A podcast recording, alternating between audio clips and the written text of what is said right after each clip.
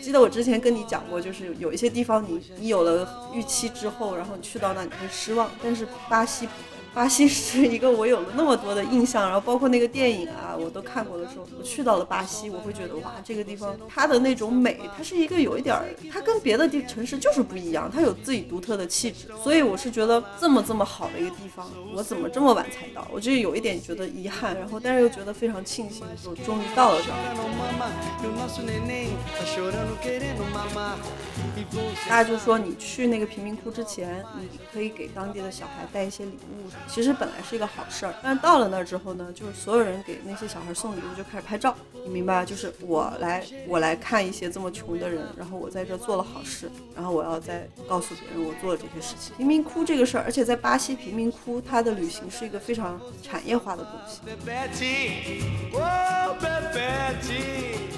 他可能不知道外面去。外面的世界是怎么样形容他所生活的这样一个地方？所有的人把它叫做贫民窟，然后所有的人都对这个地方嗤之以鼻，所有人会花钱报一个团来看他生活的地方有多惨，然后去说回去的时候说啊，我今天去参观了贫民窟，我要更珍惜我现在的生活，因为我看到他们的生活有多惨，就是你会觉得是很不公平。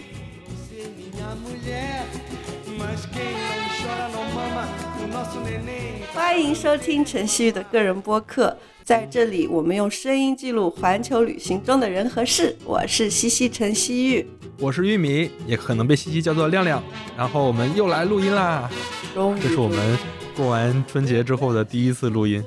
哎呀，亮亮太太努力了，被被你被你感动了。听说亮亮今天早上六点就起来开始做他的别的播客节目。不是，主要这开工的第一天，我们也得那个稍微勤奋点嘛。然后。然后我也就赶紧 push 着西西，我说咱赶赶紧开始录啊。哎呀，嗯，也算，因为我们上一期是西西过生日的那一期，然后我们整个春节期间两周并做一期，到这一周我们继续更新，也算是不断更。对对对。我们这期聊哪儿呢？西西？这期我们也不卖关子了嘛，反正标题上都写了，就是巴西嘛。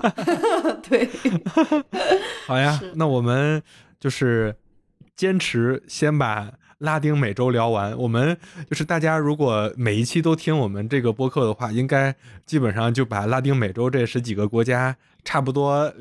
了解了一个遍儿。就是当然不止十几个啊，可能得有二十多个。对，而且还有其实还有好多地方我没有去呢。我希望以后可以一边去一边录，就这样细节更多。因为现在我都是靠回忆嘛，好多都是几年前去过的一些地方，然后现在再回忆一遍，我觉得也很有意思。对，没错，嗯。哎，就是巴西是你什么时候去的呀？巴西是二零二零年去的。哦，二零二零，就是你二零二三年那一趟，最后没有从巴西，就哎，对，你是飞过去的时候从巴西转了个机，对吧？是的。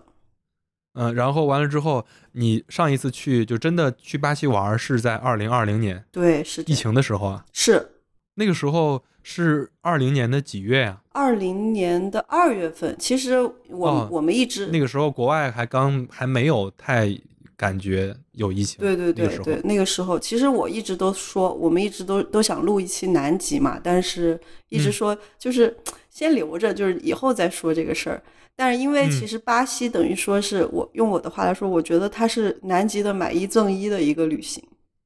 哦，对。因为就是你刚才说到那个时候是差不多是刚疫情刚开始的时候，所以嗯，南极的旅行我已经把船票买好了。然后当时呢，嗯，我的那个 agent 就跟我说，他说现在要告诉你一个好消息，一个坏消息。因为我当时不是买那个船票选的就是我生日那天可以登船，所以我我定下了那个船票。但是当时我的那个买票的那个朋友他就跟我说，他说西西，我要告诉你一个好消息跟一个坏消息。好消息呢，就是我要给你免费的升舱，因为我当时买的是一个探险号，不算是豪华游轮。然后坏消息就是我不能在生日那天登船了，因为当时所有的船的公司都要求，就是呃，比如说从中国离境的客人需要在境外待够十四天，然后确确认确认没有那个 COVID 才可以登船。所以我当时就是已经买完机票了，我必须得那个时候飞。但我飞到了之后，我。就等于说中间空出了两周的时间，没有，就是我不能登船，我的船期在调到了后面，所以那两周我就我就想，那我怎么安排这两周呢？正好就是因为我们有一个很大的群嘛，就是大家都有都要去南极玩的一个群，好多人就说，哎呀，最近正好巴西就是狂欢节嘛，二月份，就世界上非常著名的狂欢节。其实我不知道有没有大家有没有看过一个电影，就是小时候非常小的时候叫《里约大冒险》。嗯，肯定看，应该很多人看过。对，这个电影太经典了。我觉得那个电影就是我最开始对南美洲的一个最初的一个印象。因为其实巴西对于很多人来说，就是感觉像另外一个世界，因为真的非常的远，而且很多人那个时候很多人都说巴西的签证是非常难签下来的，所以当时我记得，呃，我去的时候，我记得应该是一零年左右，那个电影在电影院上映了，然后那个时候我在心里，我看完那个《里约大冒险》，就是他们有个桑巴大道。两只那个鹦鹉在那些花车中间飞行啊，然后那个画面我觉得特别特别的吸引我。我说这个就是我的一个梦想。我说我一定要有有有生之年要去到巴西。突然我看到群里的这句话，我就说我的运气怎么这么好？我说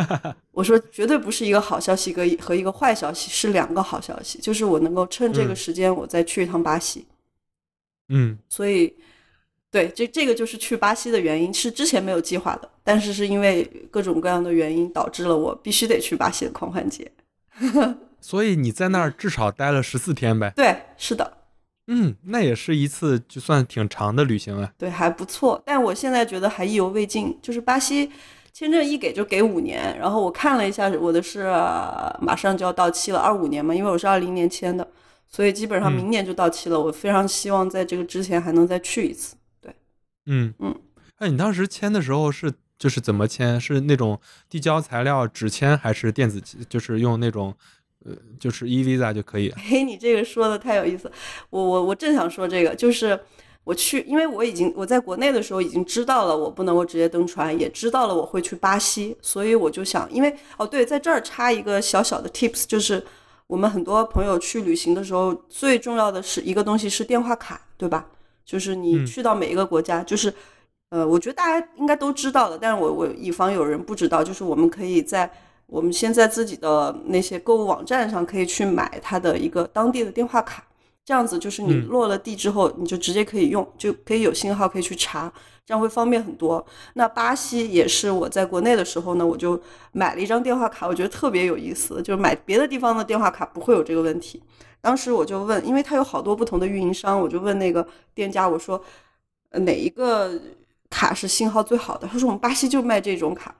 我说那信号怎么样？他说信号随缘。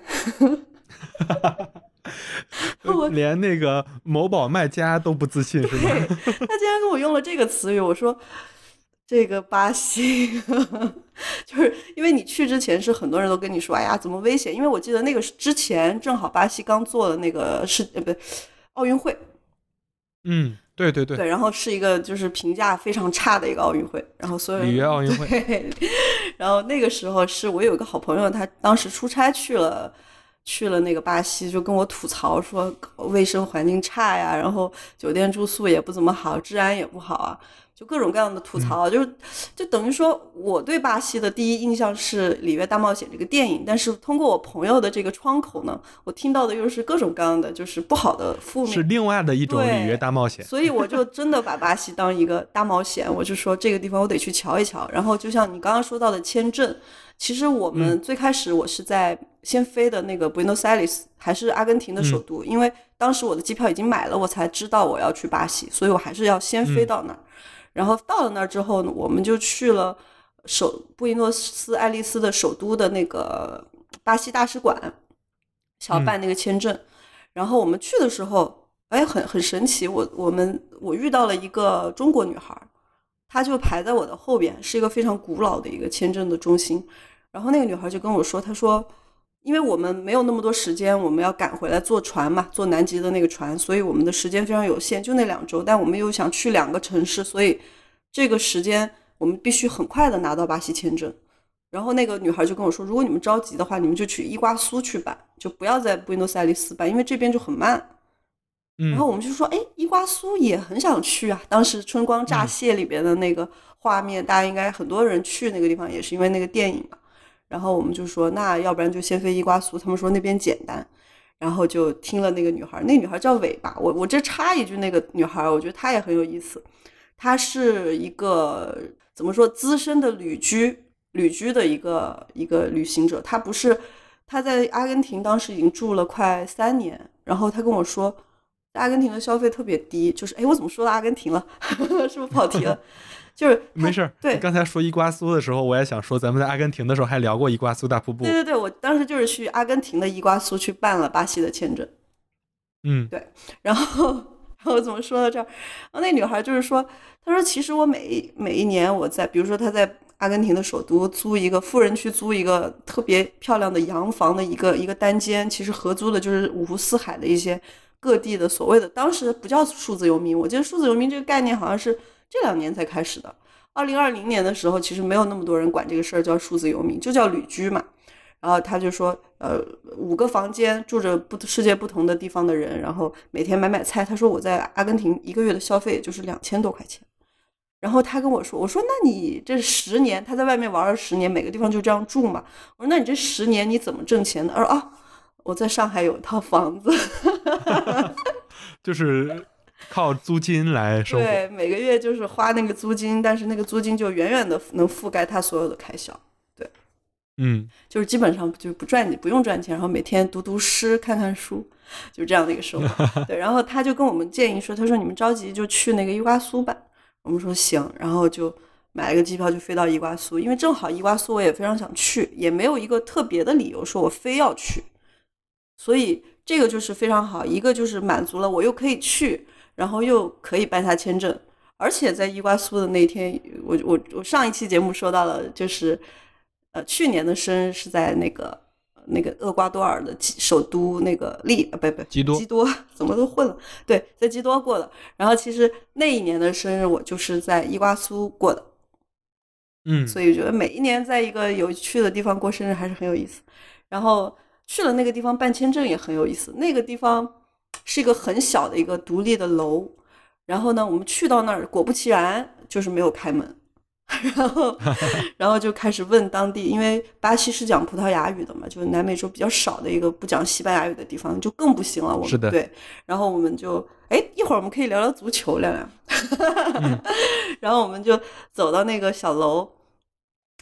然后就看他有一个公告牌，反正写的那个时间就是。一天也干不了几天，就没几个小时是开着的，好像下午一两两三点就关了。然后我们第二天就起了个大早就过去。哎，我我这还好像还有图。然后到了之后呢，他又跟我们说要要一堆资料，比如说什么银行流水的翻译件，比如说你的什么行程预订单，就各种这样的资料。我说我们哪有啊？这些东西你不在国内很难准备嘛。然后当时我们就问了我们在。呃，阿根廷遇到的那个女孩，当时没有那么狡猾嘛，也不是狡猾，就是，然后那女孩就啪就给我们发了一个 email 过来，就里面有各种各样的 假的银行流水的翻译件，然后就我们就用 Photoshop，然后改了一下名字，然后我们就用那个假的银行流水，全都顺利的办下了巴西的五年签证。嗯，对，因为他们其实的巴西人也不查的很松，不查，对，特别是伊瓜苏那个地方。就非常的松，然后我们就全都拿下来了。然后现在我还保留了那一份银行流水单。我说，以后去这些小国家，其实你应该把这些资料，就是如果你是一个，比如说，呃，去完这个地方，你要去下一个地方，然后手里还没有签证的人，其实资料其实可能你在出发之前都得准备。就比如说银行流水，比如说你的什么户口啊，或者是什么在职证明啊，就这些东西都都准备一份儿。然后其实很多小国家，你咱也不能这么去说，但就是。你就稍微改一改，然后他其实就给你给你办下来了一些签证，可能也是一个小小的一个技巧吧。对，没错。对。然后我忘了说，就是我之前忘了说，跟我一块儿来巴西旅行的是一个大姐，是我在那个一起去南极的旅行的群里面认识。嗯，他跟你一块儿去了巴西。他跟我一块儿去了巴西，因为我们到南去南极之后，我们会是一个一个房间，因为我们是那个船上唯一的两个中国人，然后所以我们就。自然而然就，那个大姐有七十岁了，我是第一次跟一个七十岁的大姐一块旅行，但是那个大姐一点都没有给我一个就是她是一个七十岁的人的感觉，因为她真的太酷了，她已经去了一百多个国家，并且她在路上呢一直还在学西班牙语，他每天都带着一本书，那那个时候开始教我说什么 uno dos tres，就是一二三那个数字。所以那个大姐就是成了我 巴巴西狂欢节之旅的一个伴儿。然后她当时知道我在我在我在伊瓜苏要过生日的时候，我们去找到了那个小镇上唯一的一家蛋糕店，然后她给我买了一个特别特别 可爱的蛋糕，就是那种。放在一个秤上面称的，他们都是称重那个蛋糕的价格，没有价格，你你切一块，然后下去称有多重，然后买了一个蛋糕给我吃，我觉得 对。然后那个大姐就说：“她说，嗯，伊瓜苏我就不跟你去了。她说她之前已经玩过了。她说你要不然你自己去吧。所以其实我到了巴西之后，我还没有感觉到任何的，比如说什么危险啊，或者是像我朋友说的脏乱差。因为其实伊瓜苏那个小城市也是一个。”还蛮还蛮宁静的一个小城，它虽然是一个旅游城市，但是就就觉得很很安逸，而且大家过来都是为了去伊瓜苏嘛，所以没有什么，就是很平和，一天一天有有各种各样的游客来，然后就去到了伊瓜苏，去到伊瓜苏呢，就看到了那个伊瓜苏，因为我们去的是阿根廷这边的伊瓜苏，还没有到巴西，就如果我们要去到巴西的话，得。穿过就是到另外一边，巴西也有巴西部分的伊瓜苏瀑布，然后阿根廷有阿根廷的。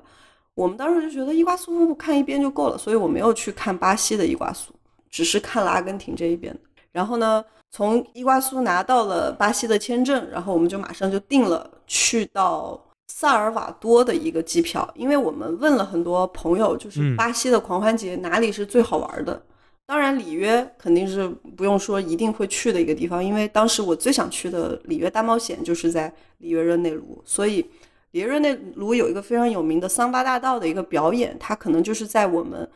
行程的最后两天是它开始的第一天，所以我们决定先去到那个萨尔瓦多。萨尔瓦多是巴西的一个最古老的一个城市，很多人说巴西就是从萨尔瓦多开始的。所以，我其实之前对这些地方都都就是我不知道是什么是萨尔瓦多，然后也是问了好多当地人，然后他们说，而当时我有一个朋友，因为我自己是摄影师，我很久以前拍过一个巴西的模特，我也专门问他了，我看他朋友圈说他最近就在巴西过狂欢节，然后一看他在萨尔瓦多，我说那我也要去这儿，因为巴西人肯定知道狂欢节哪里好玩，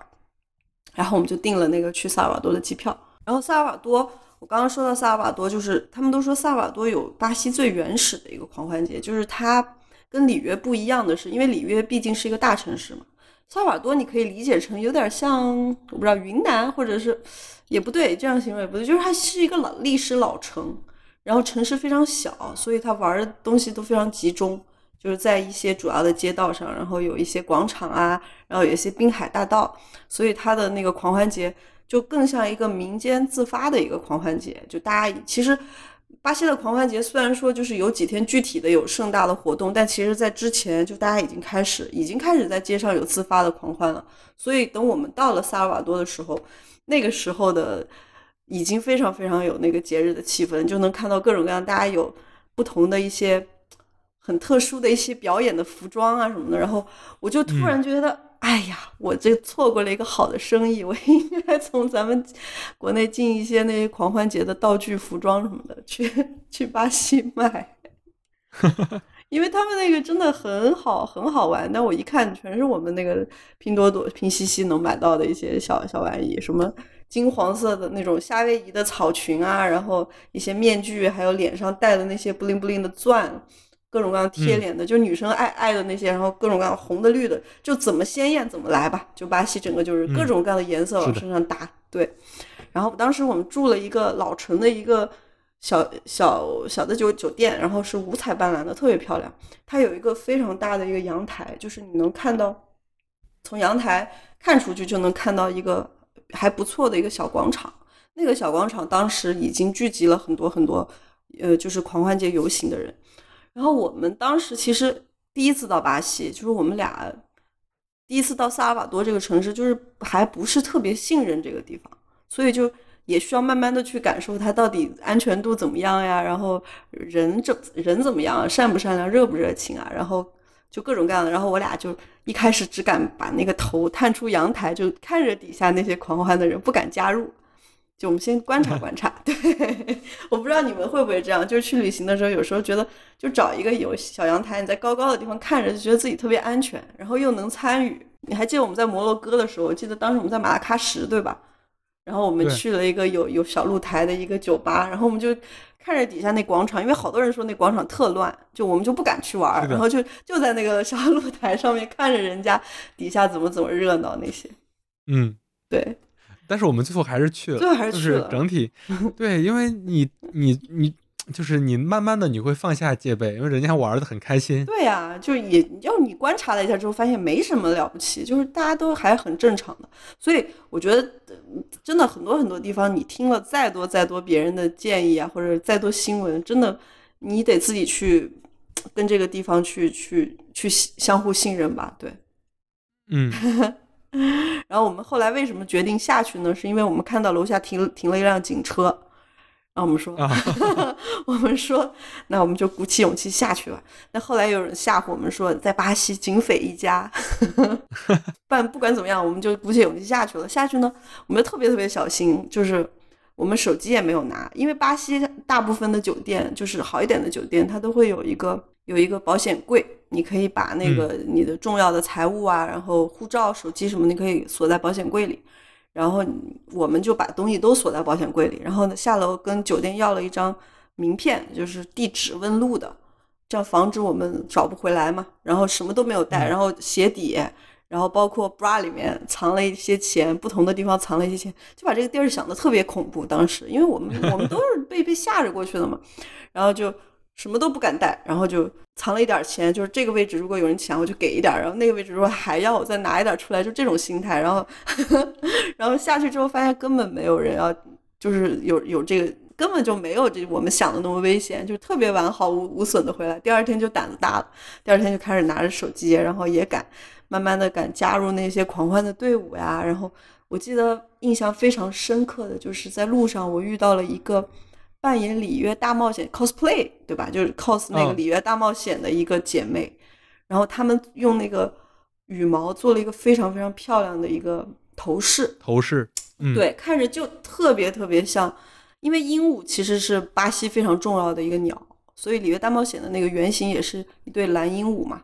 然后是的，对我看到那个头饰，我就说哇，我真的到了里约大冒险的那个动画片里的感觉。然后我们就开始非常自由的 city walk 了，因为一开始就是只敢把一个脑袋探出去看，然后慢慢的把那个财物都藏好了。去街上走一走，然后不敢走远了，走到那种就是可能记不回来、记不清回来的路，我们就停了，然后原路再回来。到后来就又开始越来越放肆，就带着各种各样的东西出去，然后我们也穿的越来越 清凉。就我们那个七十岁的大姐，我觉得太有意思了，因为她就是她真的是一个非常非常可爱的人。他看我穿的越来越少，因为巴西你知道特别热，然后街上的人基本上能不穿就是就能不穿的地方基本上都不会穿什么，所以我说我们为了融入这个地方，我就把我的比基尼拿出来，然后那个大姐就说你能不能借我一身？然后他穿着我的比基尼，我俩就这样在街上就开始加入了那些狂欢的队伍。然后我们去了好多好多的游行，当然，嗯，巴西是一个非常非常 LGBT 友好的一个城市，嗯，所以你能看到不光有就是呃，不光有很大的游，还有非常非非常非常大的彩虹的游行，嗯，所以我也是带着那个七十岁的大姐，我俩穿着比基尼，然后跟好多好多。跟好多好多，就是跟着那些各种各样的游行一起去走，特别特别开心。我记得有那个有一个滨海大道，就是把那个萨尔瓦多特别有意思，它有一个很高的一个电梯，就是你从正常的古城走进去的时候，走到一个地方，你突然可以坐一个电梯到底下，然后就到了海边。哇！对，然后那个海边就是一条整个就是一条狂欢节的一个游行大道。所以很多人会非常早的就守在那儿就开始看。其实很多，我记得当时到了巴西之后，有一个出租车车司机跟我讲了一句话，他说：“他说 You take selfie, they take your phone。”就是如果你拿你的手机拍自拍，别人就会拿拿走你的手机。就当地人也会这么去警告我们说巴西的治安有多不好。所以确确实实我们在狂欢节的时候看到很还是很少有人拿照片去拿手机出来拍照的。基本上所有每一个人就是背了一个小小的腰包，特别紧的贴在肚皮上的那种，然后里面就放一点钱。有些人可能也真的就不带手机，也完全不像我想，如果我们国内有一个这么大、这么这么盛大的一个节日，一个 party，肯定所有人都在拍照。但是呢，没错，对，但是在巴西就是你看到基本上很少有人就是拍照，大部分都是游客，所以你也是。你有没有发现，其实巴西狂欢节的照片在网上你要找，其实不多，不是那么的多，因为很多人一个是治安不好，一个是大家就是好像没有那个拍照的习惯，他们就是对啊，沉醉在音乐里面。我我也觉得现在好多时候都变了，就是比如比如说我们很多人在现场，嗯，在听一个 live，或者说在看一段相声，或者说看一个什么演出，都举着手机。我觉得你好不容易能看到整个。大的场景，你还要看那个屏幕里的那一个，并且你录完之后，你回去基本上是不会再看的，不会看的，真的不会看。嗯，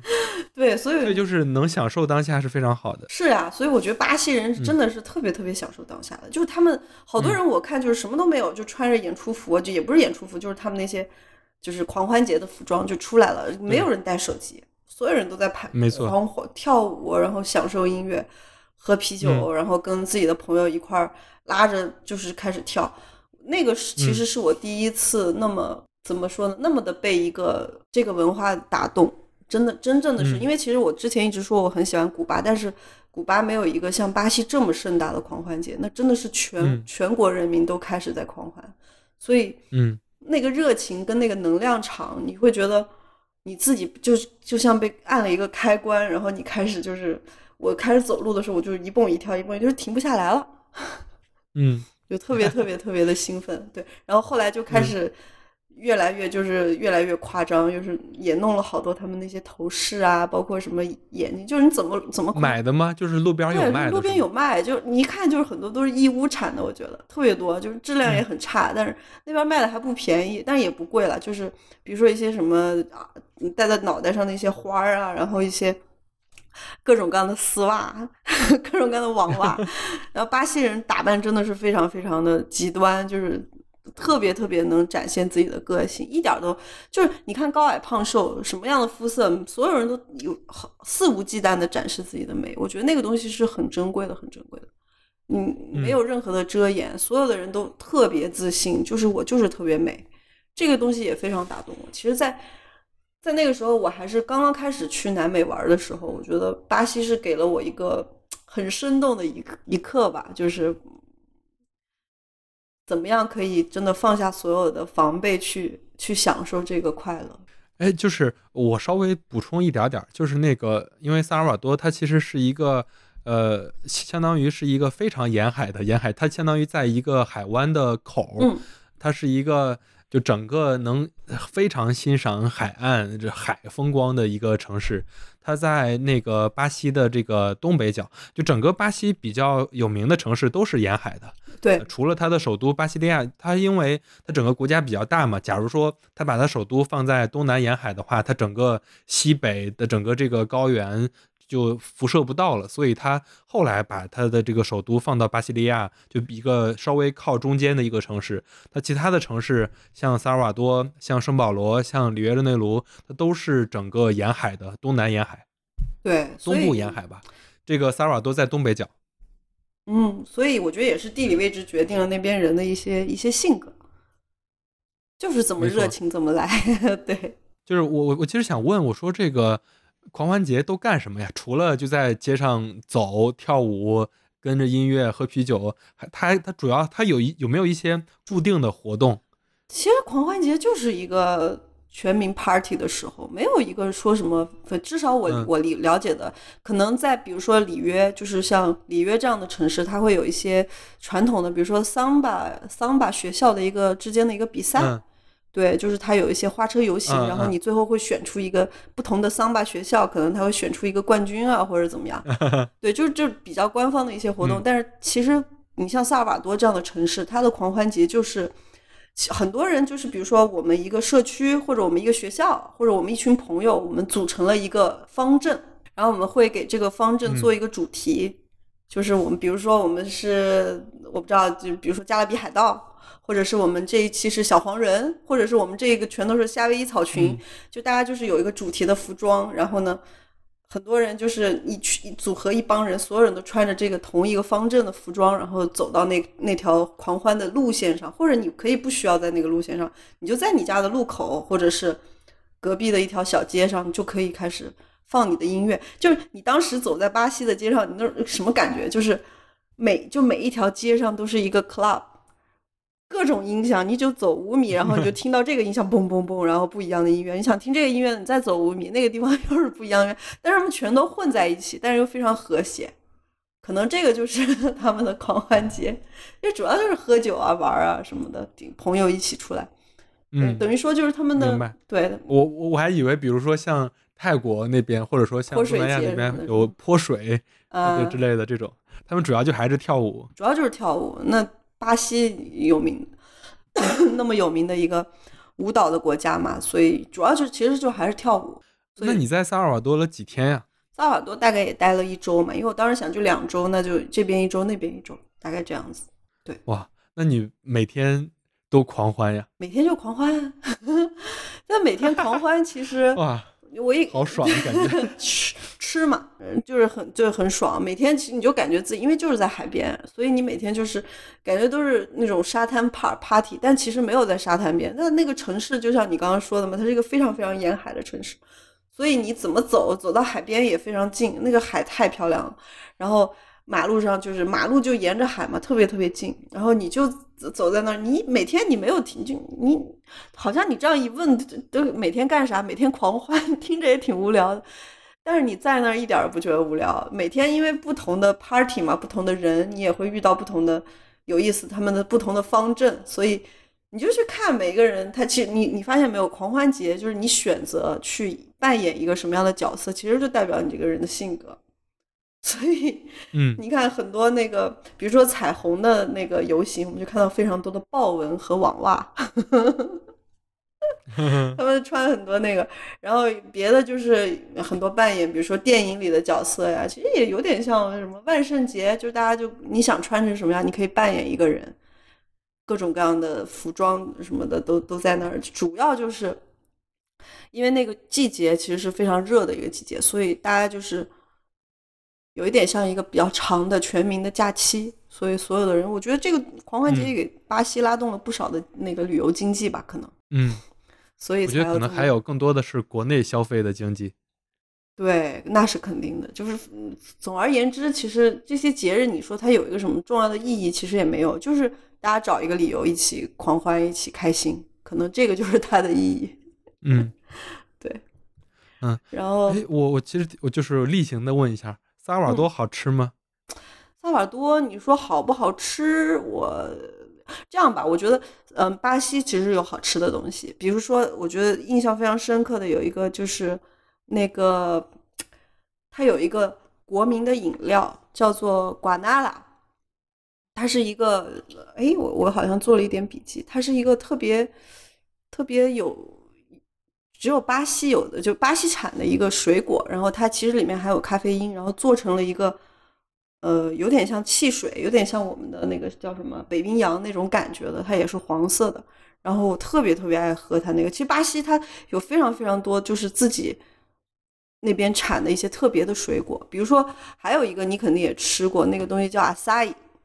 巴西莓，就是紫色的一种那那个东西。巴西莓。对，巴西莓那个也是很，就是好多喜欢健康的人都会喜欢吃的。他们做成奶昔啊、smoothie，或者是就是做成一些沙冰什么的吃。在巴西非常多这这些东西，包括萨尔瓦多也是。我特别特别喜欢萨尔瓦多的一个美食，其实是他们的果汁，就是你在很多路口路边，有点像泰国，但又不一样，因为水果的品种不一样，就是各种各样的水果堆在一起，然后物价也不贵。一杯一杯果汁可能也就是八块钱十块钱这样子，特别好喝，就是非常非常新鲜的原原榨的果汁。还有一个好吃的就是，嗯，有点像那个奶酪的面包，它是用木薯粉做的一个一个小小的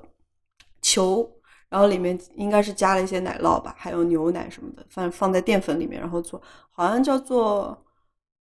K K 一吼，就我不知道那个叫什么，但是在阿根廷叫做七把，好像是这样，就是一个奶酪的球，黏黏的，然后有点有点像我们的麻薯，但是它是咸味儿咸味儿的，挺好吃的，我觉得巴西巴西美食还用说吗？没有，就是比如烤肉是吗？就是就除了那个烤肉呢，除了烤肉，就是我我我意思，你比如说你你们狂欢到中午，然后要吃饭，或者说要饿了要吃饭。他一般就都吃什么呀？其实，嗯，那些比如说，哎呦，你说说到吃，我我我好像每次也不是奔着吃去的，就是有一些 我好像没有那么在乎。就是巴西，我们最后是去里约吃了一次烤肉，就是他们那种特特别的烤肉自助嘛。就是其实北京也有，就是那种大签子，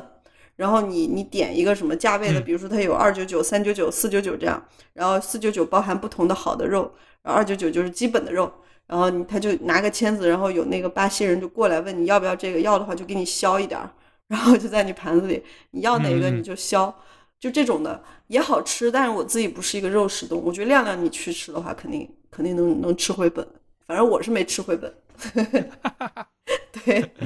你那个，但好吃，巴西烤肉确实好吃，因为巴西其实跟阿根廷一样嘛，都是吃那个阿萨多，就是烤肉，就还有点不一样，但是都嗯。还有点类似，应该不一样。对对对，挺不一样。对，对对，但是但是就是对我来说，肉都是差不多，就是都是那种大肉，就吃不了很多。但是巴西的一些小吃，比如说果汁啊，或者一些它的小甜品，我都觉得特别好吃。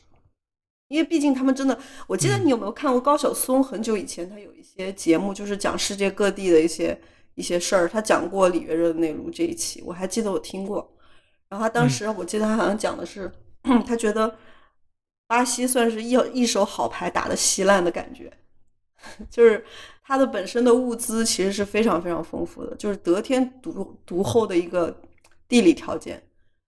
各种各样的资源都非常非常好，但是就是因为没有没有没有发展好，所以就是现在就是经济越来越差嘛。我觉得，我觉得他那他的整个。哎，就是说到这儿，你都说到这个经济文化了，那我可得说一下。想想，就它又有它，你刚才说了，它整个地理面积非常大，嗯，全世界第五大，嗯，然后人口也非常多，它有两亿人呢，在南美洲，甚至就是包括就是整个美洲，它除了美国之外，它也是人口最多的这个国家。然后它又有全世界最长的河流亚马逊河。跟亚马逊河相对应的是，它又有那么丰沛的雨林，然后有雨林，它就有很多的这个木材，再加上它的这个矿产资源是全世界可以说是最丰富的之一。对，但是呢，你说它这个打的稀烂，到最后也不好说，因为南美洲的这个整个命运都是没那么顺利的，是感觉就是它，所以那儿写了那么多的这种。悲剧，或者说写了那么多非常魔幻的事儿，对，真的，你想巴西就你你不光你说的刚刚说的那些资源，它的旅游资源多好呀，那么漂亮。我觉得里约热内卢真的是我去过的城市里面，我觉得你可以说它是排第一的一个一个城市，太漂亮了，就是。那么好的一个城市，但是美中可能，我今天还看有人评价说十十全九美的一个一个一个城市里约热内卢，就是什么都好，可能真的就是治安让大家会觉得稍微有点望而却步吧，觉得会考虑一下要不要去。嗯嗯，你就像那个呃，所以就是你从萨尔瓦多之后就去了里约是吧？对，就去了里约，直奔我们的那个主要的狂欢节会场。因为萨尔瓦多和里约都是那种。呃，就是有一个海湾，它是个海在海湾尖上的一个城市，所以就是它那儿，它几乎每一面都沿海，对，二百七十度沿海，所以就是它有非常美的这个自然风光。对，那个，嗯，我我至今为止，我觉得真的最震撼的就是，我觉得我去过的这些地方里面，城市，我觉得里约一定是最漂亮的，就是没有可以跟它比美的一个一个首都，呃，比不是，就是一个一个一个这样的大城市。绝对是最好看，就是我真的非常非常建议，就是大家不要 因为害怕而错过了这么好的地方。因为其实我之前也就是我也很安全的完成了巴西的这趟旅行。当然，我也有很多朋友确确实实在巴西被抢了。比如说，我有好朋友他说在酒店门口打个电话就手机被抢了，这个事情发生在世界每一个角落。我们每一期聊把聊南美啊，聊聊拉美这些地方，我们都会提到这个安全的问题。就是，但是我我一再强调的是什么？就是我真的觉得，如果因为这些小的问题，你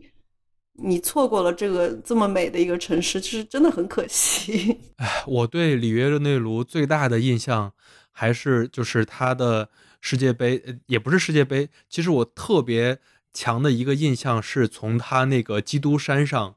然后那一个航拍的镜头，航拍从基督山一下穿到它一个足球场，那个镜头我记记忆太深刻了。哇，你说的我鸡皮疙瘩都起来了。就那个那个，就是呃，因为那那是一次次的怎么说悲情英雄？为什么？哎，就是最近呃梅西的事儿，就是梅西风评不太好。但是我还是想讲啊，就是他二零一四年在那个里约世界杯，就是巴西世界杯的时候，嗯，他。嗯，最后惜败给了德国，然后那届德国拿了世界杯。嗯，然后到一八年俄罗斯世界杯的时候，他又在那个淘汰赛输给了法国，最后法国夺得世界杯冠军。嗯，就是中国最著名的足球解说员，我也最喜欢的足球解说员之一贺炜，都说他是诗人嘛，就一一长段解说词配着那个那个画面。就说从基督山上望下球场，然后梅西满满的遗憾，然后又翻越到了俄罗斯，怎么着怎么着，然后最后终于在卡塔尔完成了他的什么什么什么，就那一段哇，太牛了！哇，真的是感觉就是，对，就是特别是你们这种从那那个时候一路看过来的球迷，就会特别有感慨。嗯，是。那我觉得我可以再把那个解说词稍微讲一下啊。好啊。科科瓦多山顶的救世基督，在俯瞰着红尘，俯瞰着众生，在他眼前，可能所有的悲欢离合都没有什么大不了。但是我们毕竟身处红尘，每一次世界杯都将为我们带来巨大的情感上的波动。啊，就是这是他那个世界杯决赛的时候。刚开始的那个解说词，其实刚好就是那个航拍镜头，从那个基督山那个巨大的那个基督像航拍，一直到那个球场。嗯，我我特别有画面感，就是那个山确确实实是里约特别经典的一个一个 icon，就很多人没有去过那，但一定多多少少有有看到过那一个画面，对吧？对，展开双手的一个基督像嘛。大家对那肯定都有印象。但是其实我们，我记得我当时到了那个山，那个基督山的那个像，在我们心中应该是特别巨大的，是不是？他张开双手的那个那个雕像，其实没有那么大。就是你到了之后，你发现它是一个小小的，没有我想象的那么大。对，就比起你去 俄罗斯那些雕塑，那个就是小小的一个，就没没有没有我们想象的那么大。但是因为它的那个位置。加上你去拍摄的一个角度，因为它后底下你站在基督山上面的很多观景台上，你往下看是各种各样的海湾，然后底下有小船，然后有有山有海，然后你你对比起来就是那个那个画面，你就会觉得这个东西特别显得非常非常的高大，但实际上其实没有那么大。哦，你说那个我们去俄罗斯那个阿廖沙那个雕像，俄罗斯确实是巨物恐惧症。就是就是，我还以为这个基督山那个雕像比那个还大呢。没有没有没有，你说没有那个大？一定是你那个更大。它那个基督山，我觉得你到时候去查一下尺寸吧，我不知道具体有多大，但是就比我想象的，因为我就包括你，你知道那个《旅夜大冒险》那个动画片里边那个基督山也，它其实也有那个画面，对吧？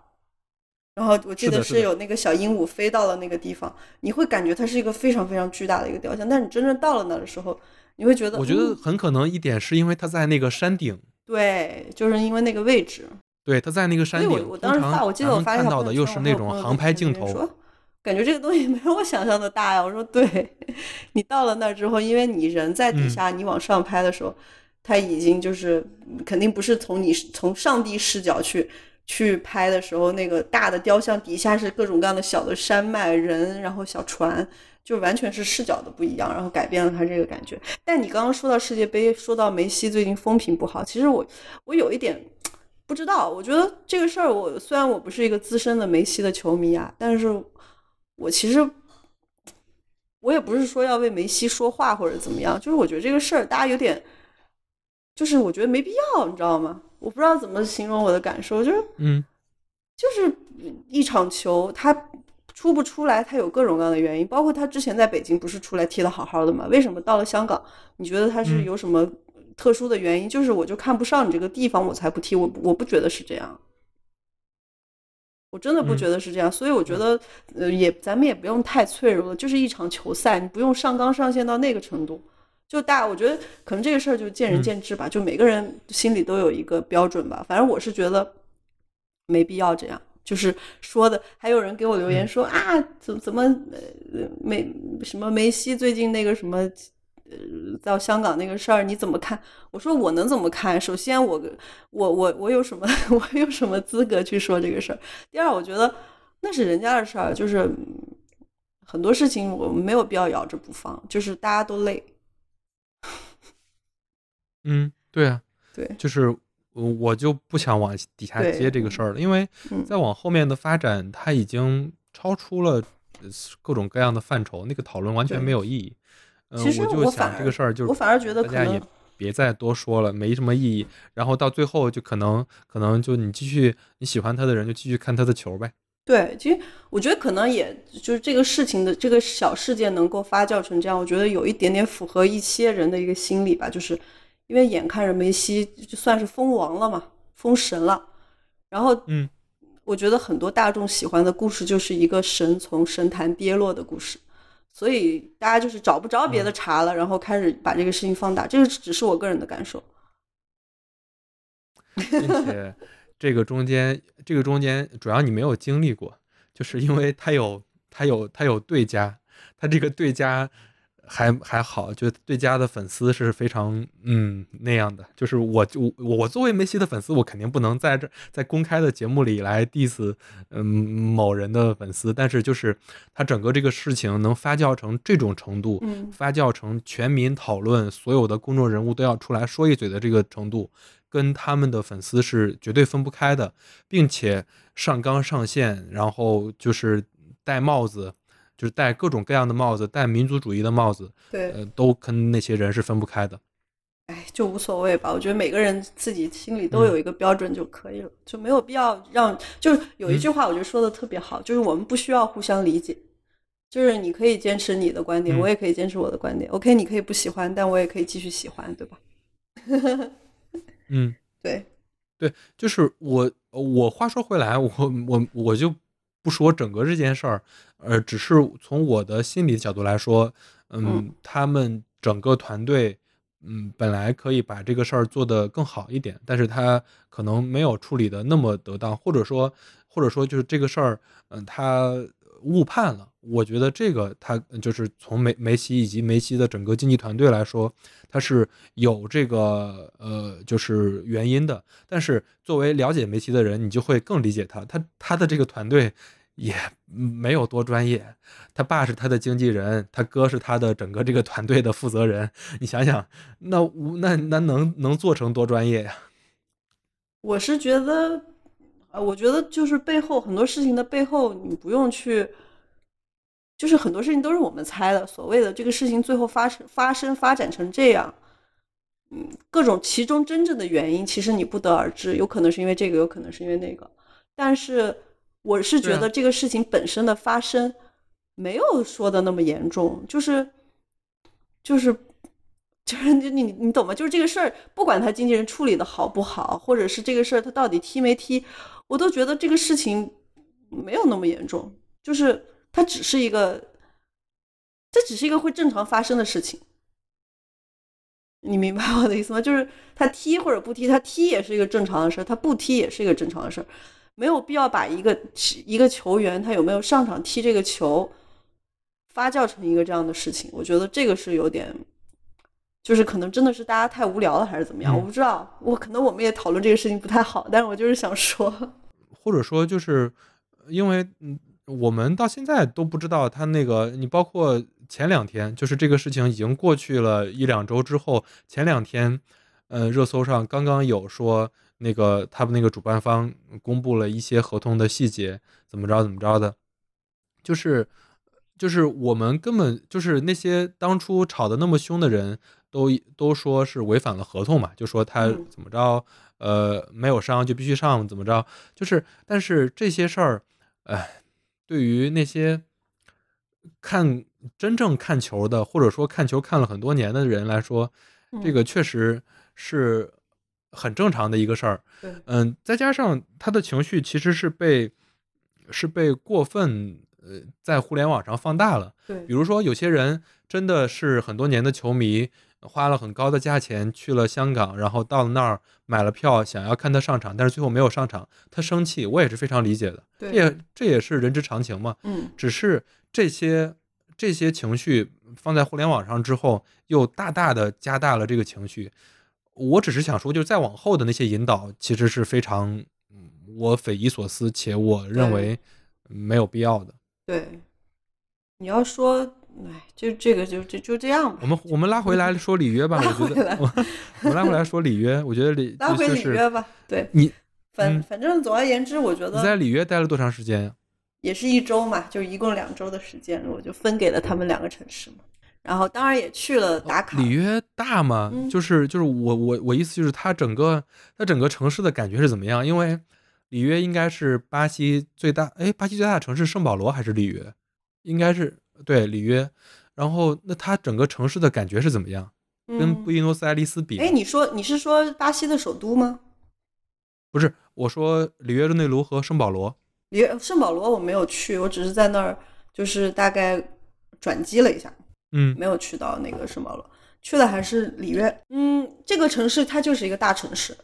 然后怎么说呢？它跟萨尔瓦多是非常不一样的，因为它有非常现代的一些地方，然后也有一些。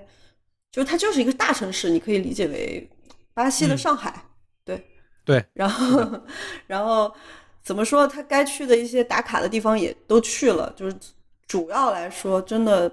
印象特别深刻的还是那个基督山。虽然说它是一个已经非常无限被你看过的地方，但很奇怪，基督山这个地方呢，它是我看过了无数的照片、跟电影、跟影像，我去到那，我还是觉得非常震撼的一个地方。嗯。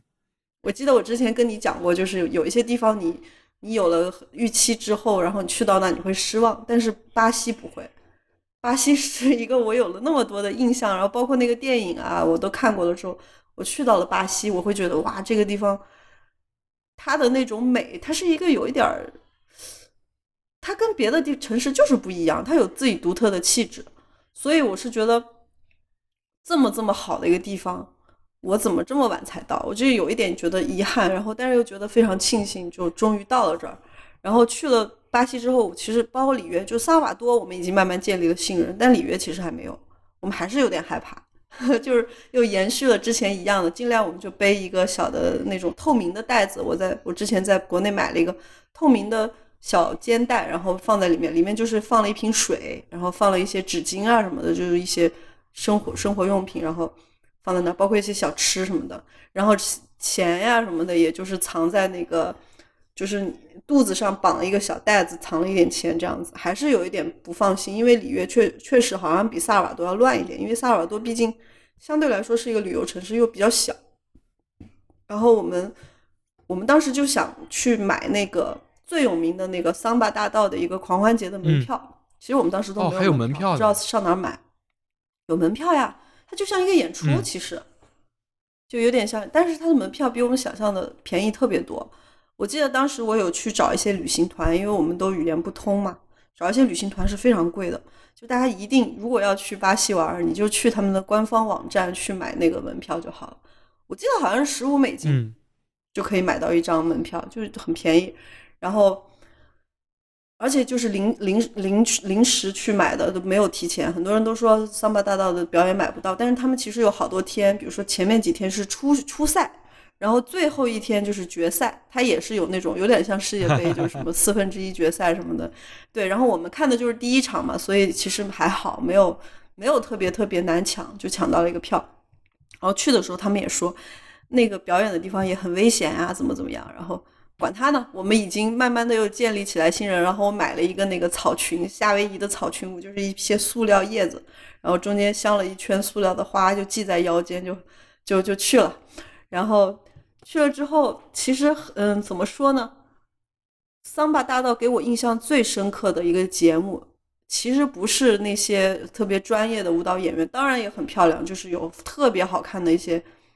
你觉得他们就像一个雕塑，就是那种你知道巴西人的身材那是出名的好，不管是男生女生，太好了。没错，巴西有两大 最著名的事儿，一个事儿是他的足球，另外一个就是他的他出超模。对，那个超模简直了，就每个人的那，特别是桑巴大道上的那些演员，就是已经身材太好了。那个都不是最震撼我的，其实最震撼我的是，你知道，因为我们去的那天，桑巴大道它是露天的一个表演，那那天下暴雨，然后我们就特别担心，我说这个那怎么演嘛？下暴雨了，那个游行啊、彩车啊，大家的妆都会花掉。然后巴西，我们就问巴西人，巴西人特别。淡定的跟我们说，这个下雨不是非常正常的事儿吗？我们巴西人什么天气都照常，就是那个狂欢节完全没有因为下暴雨影响。但是呢，因为下暴雨，它可能就有一一群环卫工人，他需要去清理那个道路，因为很多的桑巴舞的表演者他的鞋会很滑，所以他要及时的把那个路面都清理干净嘛。那个环卫工人他们组成了一支表演队，我的感觉。特别酷！环卫工人开始就是有一个人，他是一边拿着扫把，一边头脑袋上顶了一个足球，顶着足球出来给我们表演了一个花式足球，特别酷。然后我想，哇塞，巴西这个狂欢简直到了这个水平，就是环卫工人他们，我不知道这是精心设计的还是就是无意为之，但是给我们一个游客看来，我就觉得就是很感动。就是你觉得在这里什么职业，他们都有一个狂欢的心。然后他们组成了一个小的方队，就是一个一个一个三角形的小小方队，每一个人出来拿着扫把，但是穿着服装很统一，就像一个表演。所以我觉得那个东西是给我整个桑巴大道的所有的花车什么，因为花车你们如果看过《里里约大冒险》，应该都有个印象，它就是一条很宽的马路，然后你会坐各种各样造型的花车去比赛，然后从表演表演出来。所以那个环卫工人是每一个。每一个表演的控场，他会出来去拖掉路面的那些水，把他们的水都擦干净，然后他们会带来一个表演。我觉得那个表演是我整个三八大道看到最精彩的表演。哇！然后这个是对，就是我我可以把这个发给你吧，一会儿给你发。然后说完那个三八大道的表演，然后都疯狂的，我就我发现后来拍照的就是我们几个人，就我后来遇到了一些。一些华人的朋友，我们就在那疯狂的拍，别的巴西人根本就没有，根本就没有人拍照。后来我也就把手机放下来，就跟他们一起玩了。对，嗯。然后说说完了这个，嗯，我觉得巴西不不得不提一下，就是贫民窟，对对吧？好多人就是对巴西有一个非常大的印象，就是贫民窟，巴西的贫民窟，因为巴西的贫民窟确实是与世闻名嘛。然后我其实。我不太喜欢去贫民窟这样的地方去玩儿，就是我记得以前我去印度的时候去过一次贫民窟，然后当时我我很难受，因为我们也算是一个工作吧，就是带了一帮人过去，然后大家就说你去那个贫民窟之前，你可以给当地的小孩带一些礼物什么的，其实本来是一个好事儿，但到了那儿之后呢，就是所有人给那些小孩送礼物就开始拍照。你明白，就是我来，我来看一些这么穷的人，然后我在这做了好事，然后我要再告诉别人我做了这些事情。就我一开始对我就觉得贫民窟这个事儿，而且在巴西贫民窟，它的旅行是一个非常产业化的东西，就是已经是一个很完整的一个旅行的项目了。它不是一个说我去探险呀或者怎么样。当然，巴西有一些没有开发的贫民窟，你去可能真的是探险，是非常危险的。但是。我们能就是我们游客轻易能去到的地方，基本上就是已经被怎么说已经被旅游化了一个一个地方。所以，我们我当时那个大姐她要去贫民窟，在巴西的贫民窟叫做法维拉。嗯，巴西有非常非常多的贫民窟，我们去的那个算是应该算是最大的一个单体的贫民窟，叫做巴西罗西尼亚贫民窟。然后呢，大概有二十五万的人生活在里面。所以其实是一个很大的一个社区。然后在葡萄牙语里面，法维拉它其实是指一种在很艰苦的环境下面生长的植物，所以它用来比喻成贫民窟嘛。然后我就报了一个那个所谓的什么法维拉的一个 tour，然后那个 tour 其实也很蛮有意思，就是它是一个四驱车还是什么车？就是一个敞篷的，然后它会大概接六名游客，然后就是先从你的酒店 pick up，然后一路开，然后直到那个车子坐满，然后就带你去到那个地方，然后导游就在进去之前就跟我们说，你们我说能拍照的地方你们可以拍，但是不能拍的地方是一定不能拍照的。所以其实我们当时去的时候也有点觉得，我我自己心里觉得怪怪的。我说为什么我要去一个看别人有生活的多不好的地方？我是很反抗这个事情。然后，而且很多人也说那个地方什么暴力啊、毒品啊各种泛滥，然后也也也有可能是当地人带你去也不一定安全。就是我心里是有点不太不太喜欢这个行程，但是我还是去了。然后去了之后发现其实。怎么说呢？就是第一印象，它很像我们老家的一些，就是稍微村一点的地方，就是有一点像国内的三四线城市的那种小城市。它其实是一个很庞大的一个社区，跟我们想象的不一样，不是一些破烂的板子啊，然后特别脏的一个地方。它当然当然不是很干净，但是它有，比如说有社区，有社区的什么银行、药店、超市、餐厅、理发店，所有所有就是你想象得到的一个。社区里面应该有的东西，学校包括什么，呃，医务站呀，然后什么广播站，包括还有一些地方有他自己的，怎么说图书馆这些东西，就你会觉得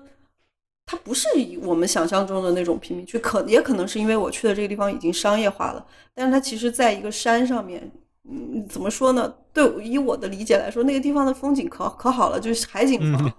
如果放到国内来的话，这房地产一炒，那个地盘应该挺贵的。然后房子确确实实就是挨着建嘛，然后很多地方你只能走楼梯嘛。但巴西人就是一个小破摩托车就从楼梯石板路这样啪啪啪就走了，他们也不管你是不是楼梯，是不是台阶，就直接这样走。但大部分人就是走路进到那个贫民窟里面，然后你看到了很多非常破烂的房子，就是。你会被当地的一些居民改造成很有意思的样子，比如说很用一些垃圾啊，然后一些嗯不要的一些废弃的罐子，把那些就是他们用来装饰他们房子的东西，可能就是一些垃圾玻璃罐或者一些石头上面做一些彩绘。而且我印象也很深刻，就是我走在那些很破烂的石板路的一个缝隙的时候，就是他们的房子都非常挤，非常狭小，你都能通过透过窗户去看到里面的一些。人在里面生活的一些场景，其实当时就是有一个非常狭窄昏暗的一个房子里面，有一个小孩，他就一个一个光阳光正好透过那种呃层层叠叠的屋顶穿过来一点点光，然后照在那个小孩的一个书桌前面，一个一个孩子在里面读书。我觉得这个画面我当时看到也是非常感动，就是在那样一个我们所谓非常艰苦的地方，但是他就是。他真的就是在借光在读书，没有灯，屋子里没有灯，他就借着那一点点日光，也不知道那个日光能持续多久，可能就能读一小会儿。但是他特别专注的在那读。我突然觉得贫民窟里面的人，他的生活，我们把就是我们所有的媒体把他过分的妖魔化了，就是在里面有很非常善良的人。他们很纯真的在里面生活，就我觉得世界上没有人愿意生生下来就待在一个贫民窟这样的地方，对吧？但是谁不谁不愿意就是选一个富足而且自由的地方生活？但是我觉得世界上其实每一个角落都有这样的人，就是这样的小孩，他在一个那么艰苦的一个层层叠叠的非常非常狭隘的一个小的黑色的房间里面，借着那一点光在读书。就是在这种非常非常有限的条件里面，很认真的生活。其实我觉得他可能不知道外面去外面的世界是怎么样形容他所生活的这样一个地方。嗯，所有的人把它叫做贫民窟，然后所有的人都对这个地方嗤之以鼻。所有人会花钱报一个团来看他生活的地方有多惨，然后去说回去的时候说啊。我今天去参观了贫民窟，我要更珍惜我现在的生活，因为我看到他们的生活有多惨，就是你会觉得是很不公平的。所以我觉得，我也觉得也很感谢，就是有机会去到这个地方。我我我是觉得，让我知道这个地方并不是我们想的那样。就是我去之前，我肯定有一个刻板印象，觉得是一个多么不堪的地方。但是当然，我觉得就是我那个 tour 就是一上午嘛，就也很短，你能去的地方也是导游带你去的有限的一些几个点，你不可能真正的去看整个贫民窟真实的生活。但是我觉得那个在黑暗的房间里面读书的小孩，他一定是真的，他不是一个演员。就是有我有两个，就我听你讲完有两个非常大的感受。第一个是我知道非常多的巴西的球星是贫民窟出身的。大罗、小罗都是贫民窟出身的，最有名的世界上的呃罗纳尔，世界上只有一个的罗纳尔多，以及罗纳尔迪尼奥，包括以前在曼城，现在在阿森纳的热苏斯，然后包括那个现在在皇马的那个小熊，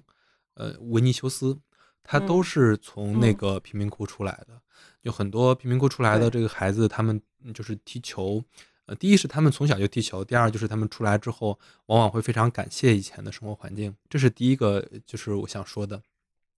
第二个我想说的是，大家怎么看待贫民窟？就如果有空，就如果大家有空，嗯，能在北京、上海，或者说你在你所在的城市，去到那种城中村、棚户区，我觉得你去到那儿之后，你你可以去里边逛一逛。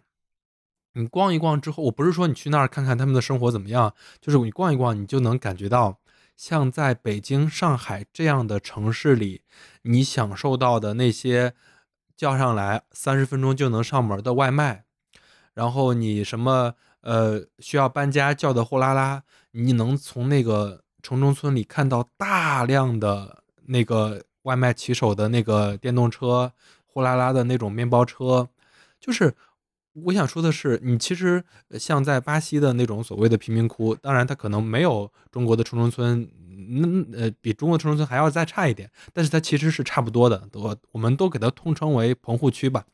就是你像这样的地方，它其实是整个城市的毛细血管疏通的那一个因子。就是你你怎么理解他们，你可能就能从那儿看到。我曾经看过，就是你你刚才说那个小孩在那儿读书的那个场景。让我特别想到了，应该是中国忘了是哪个纪录片，我不知道是《舌尖上的中国》还是哪个纪录片，就是拍拍一个，嗯，上面是推着一个小车在卖，忘了是卤味还是卖什么的，反正吃的的一个父母，然后他家的小孩就在他的那个小车的下面，在那儿学习。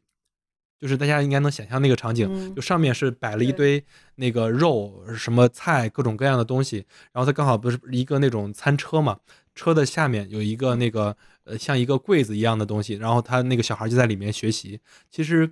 好，你每每看到这种场景，你肯定是很感动又震撼的。就你，我觉得你说的那个餐车底下学习和这个孩子在那个地方，他。他那个瞬间可能恰巧被我们看到了而已，但其实我们没有看到的是非常非常多这样的，没错，真实的生活跟真实的生命在背后。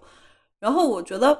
就是我后来回去想，我说，就是我们这个所谓贫民窟的半日游，它其实是一个怎么说呢？就是精心挑选的一个路线嘛。就有些人可能他们说去朝鲜，你看不到真实的，他只是安排好的一些路线，让你游客去看的一些点，对吧？我觉得贫民窟可能也是这样子，就是我们没有看到特别特别真实的部分，但是呢，我是觉得我一定相信，就不管是像你说的那个在那个卖卖菜的车底下学习，或者是在这个小黑色的房间借那一点点阳光看书的小孩儿，我觉得这些东西就是一定不是他安排出来给我们看到的东西，它就是一个真实的东西，就这一个小小的真实的东西，我觉得是很珍贵的，因为。我不知道我在贫民窟那个半天的旅行里面看到多少真实的关于贫民窟的东西，但是那个东西我相信它是真的，嗯，所以就是那个小小的东西也反映了我对整个贫民窟的一一一个印象，包括你之前说像很多有名的球星都是从那个地方出来的，就是怎么说呢？就是我我当时我记得这个故事让我就是呃不是这个行程就是这个经历让我在后面就是很多人。包括对我去巴西有质疑，说啊，巴西是什么地方？那又又怎么怎么样？又治安怎么样？就是很多这样的东西的时候，我我回我回想到这个画面，我会觉得，不管你们怎么说，我我更相信我自己看到的这个东西。嗯，我自己看到的这个经历，就是我也想插一个小小的故事吧，就是可能跟这个没有太大的关系，但是嗯，我其实想说的就是，其实就是这个小故事，我可以插一下吗？亮亮，就是，其实就是也也有点鸡汤吧，但是就是他说的就是有两个老人，他坐在一起聊天，然后有个年轻人过来就问一个老人，他说：“请问一下这里的环境怎么样？我想在这里安家。”然后老头就问他说：“你以前住的地方环境是怎么样的？”然后那个年轻人就说：“我不喜欢以前住的地方。”他说：“那里的人素质都太差了，环境也不好。”然后这个老头就说：“他说那我们这儿也是一样的，素质很差，环境也不好。”然后过了一下，又有一个年轻人过来问他说：“这里的环境怎么样呀？我也想在这里安家。”老头就问他同样的问题，他说：“你以前住的地方环境怎么样？”然后那个年轻人就说：“我以前住的地方很漂亮呀，因为那里的人很和谐，我也很喜欢那个地方。但是现在是因为工作的原因要搬家。”老头就说：“那你就找对地方了，这里和你以前住的地方一样好。”然后那个年轻人走了之后，另外一个老头就问他为什么呀？同样的问题，为什么你会有不同的答案？然后那个老头就说：“他说你所看到的世界其实就是你自己的样子。其实我觉得怎么说？我觉得很，我一直觉得我自己很幸运。我觉我觉得我去到的每个地方，我都没有遇到什么特别可怕的事情，是因为我真的打心眼里我很爱这个世界，所以我会看到很多。”好的一面，不管是在贫民窟里面，还是在世界任何一个，比如说印度啊，被大家都很唾弃的一些地方。但是很多人，你如果只去盯着一些它很黑暗的一些角落，你何必呢？你自己也不开心，然后你也错过了这个世界上大部分的美好。所以我想插这个小故事，是这样。除了那个贫民窟。还那个基督山，完了之后，你还在里约玩什么呢？还有什么可以分享？嗯，去，还有啊，就是来到了巴西，那巴西的夜生活也得体验一下，是不是？哎，你看我去，不管去南美哪个城市，我都还是非常有有幸都体验了一下当地的夜生活。那在巴西的话，我我当时有个好朋友，她的男朋友就是一个巴西人。然后他知道我的好朋友去巴西旅行，他专门从上海飞回了巴西，去带他玩儿，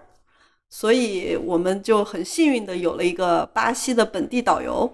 然后，然后当时我朋友就说：“他说你你们有什么想去的地方玩？”我说：“那咱们就去一个只有。”没有巴西人带着我们不敢去的一个巴西的酒酒吧玩一下吧，就当时就想去这个，但是如果没我们自己肯定是不敢去那我那个大姐她七十岁了，肯定也不会跟我去酒吧。然后我们就说那行，她她就说带我们去玩。然后我们当时提的要求还是也想去看一下巴西人都跳什么舞，年轻人。然后 当时当时那个我记得她男朋友带着我俩，我们就是下了车之后要走路去。大概走一个十分钟的路程，去到那个酒吧的区域。我们下车之后呢，那个巴西人特别紧张，他说这条路很危险。我说你巴西人你还觉得危险吗？他说不不不，他说你不知道，他说他说被抢劫是我们 part of life，是我们是是生活的一部分，所以他他他说他说其实我也很害怕。就是我们，他说我要不然我们别走这条路，我们走另外一条路，可能要绕个大概五分钟，但是那个更安全。然后我们绕了五分钟，转过去之后就是巴西最最最最，我觉得应该是最最热闹的、最繁华的一个夜生活的区域。就很多人都说巴西危险，但是你看，没有人因为危险不出来玩的，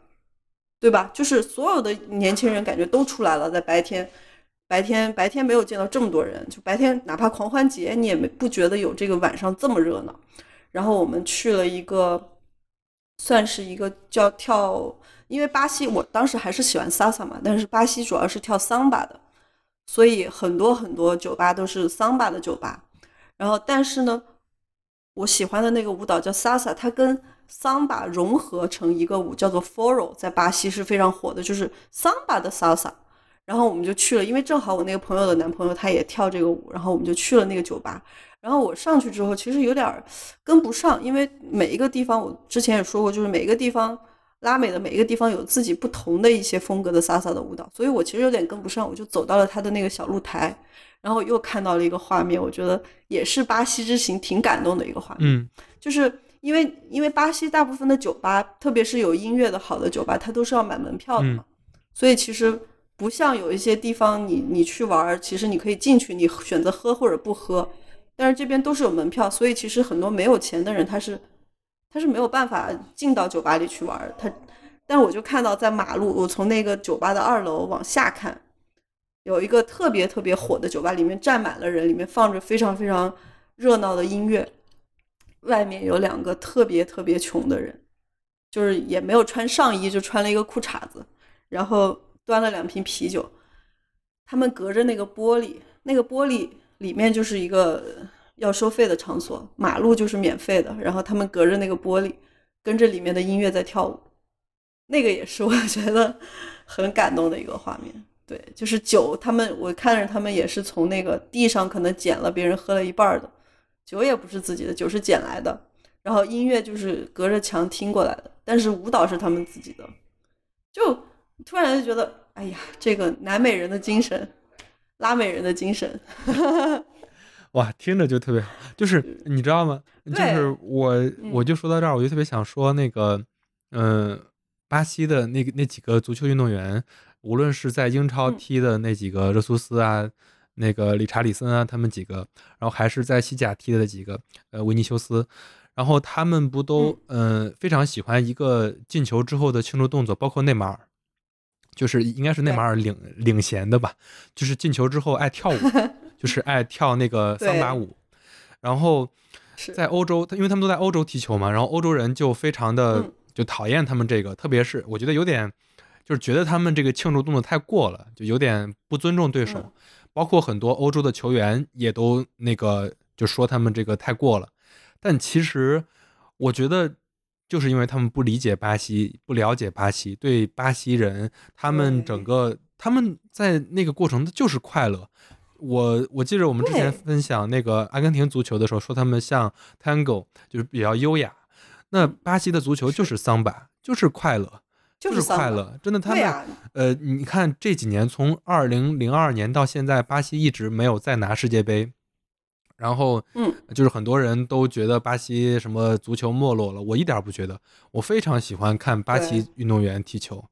然后他们踢的那个快乐是欧洲那些球员比不上的。就是我，我觉得，我觉得你刚刚说的一点特别对，就是我觉得就是不理解，就是嗯，他没有办法去理解踢足球一个这么严肃认真的事儿，为什么你们巴西可以玩的这么开心，就这么的这么的放肆。他们其实我觉得更多的是羡慕和嫉妒，因为有很多事情他们觉得我在足球场上不能这样去表达自我，但是但是巴西人做到了，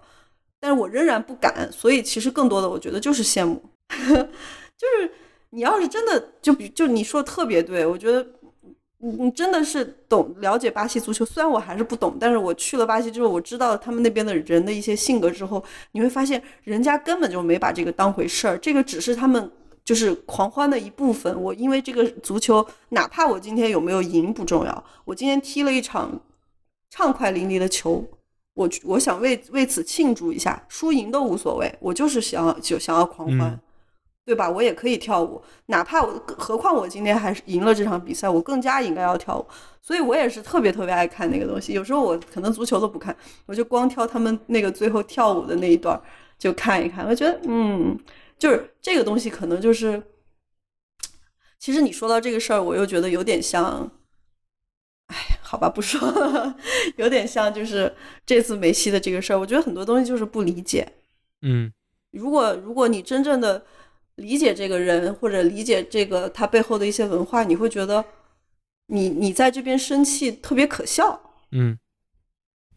就是。人家就会觉得啊，你这也生气，就是，就那句话吧，可能就是谁认真谁就输了。我不知道，可能不太恰当啊。但是我觉得用在巴西这个足球的风格上面，就是你那么认真，你其实看起来在我们眼里看起来你挺傻的，就是这么一点事儿，我们跳个舞，你还要觉得我们不尊重你，那你是有多不自信？就是那在那个酒吧玩，还有什么要分享的吗？在酒吧玩倒是没有印象特别深刻，主要就是我看着底下，就是我在那看了好久，就一直看着他们在底下，就是不同不停的捡着楼下路过的人，就是可能丢掉的半瓶啤酒啊，就是可能他们就是在那个墙的外面听着免费的音乐，喝着路人给的剩的每一小瓶一小瓶的半杯的啤酒，然后可能有了一个他们小小的狂欢节，就是一个小的缩影吧。因为巴西的贫富差距大家也知道非常非常的大，包括特别是里约，你去到那些有钱人的房子，都是感觉都是有十好几厘米直径的那种大钢柱子，就是把门都框起来，就是你就我当时感觉就是怎么巴西的有钱人都住在牢房里，嗯。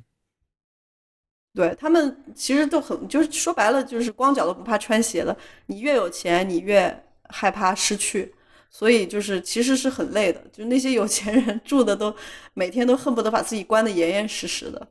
就是可能，当然我知道有钱人的生活，他们也也有不同的享受。比如说我我后来知道有一个认识一个巴西的大姐，他们是一个所谓的巴西的富人，他们在一片很漂亮的海滩那有一个富人区，就那个区整个就是。有钱人才能进去买房子生活的地方，那个地方就非常非常治安非常好，非常安全，然后又有特别美的海滩，也有这样的生活，也有也有贫民窟那样的小小的社团社区，拥挤的社区，所以也是一个非常，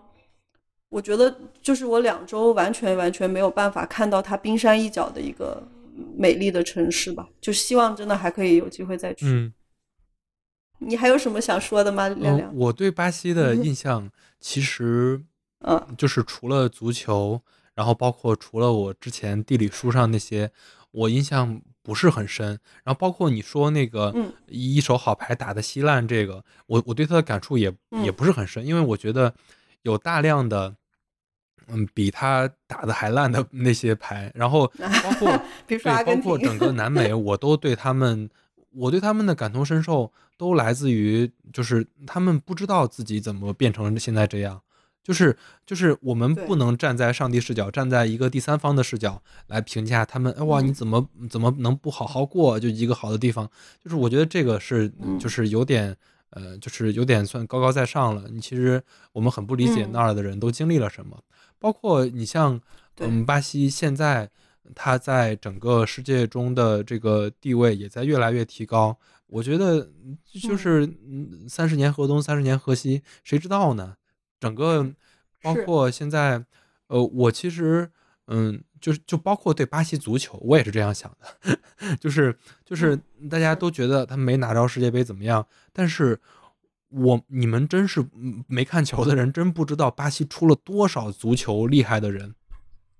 二零一七、一八、一九那几年，嗯，怎么说？就是中中超，就中国足球，就是中超这个比赛还是比较赚钱，就是比较钱多的时候。那时候房地产还可以的时候，你就能看到从哪儿买几个巴西人来，这个球队立马就变得非常厉害。这些巴西人可能，你想想，他们来中超踢球，除了能赚更多钱之外，呃，他们肯定是。就是去欧洲那些一线队踢不上球的那些人，你就能觉得哇塞，怎么能有这么多巴西人都踢球踢得这么厉害？包括后来就是中国国家队规划的那几个全是巴西人，埃克森、那个呃阿兰、高拉特、费南多，他们几个都是巴西人。你你就能知道，就是在巴西能有比较高水平的足球运动，就是足球水平的人，他的人数能有多大？这是我对巴西一个非常，嗯，那个就是印象深刻的印象。其其他呢，我觉得还有一个是巴西非常大。你像西西也只去过那个萨尔瓦多和里约，包括像里呃像那个他的往西去那些高原，然后包括像圣保罗等等这些地方，我觉得都很好玩。我觉得未来有一天我们能去到那儿，应该也有很多值得分享的地方。是，包括亚马逊是吧？那么举世闻名的地方，是啊。希望能够有机会一起去吧。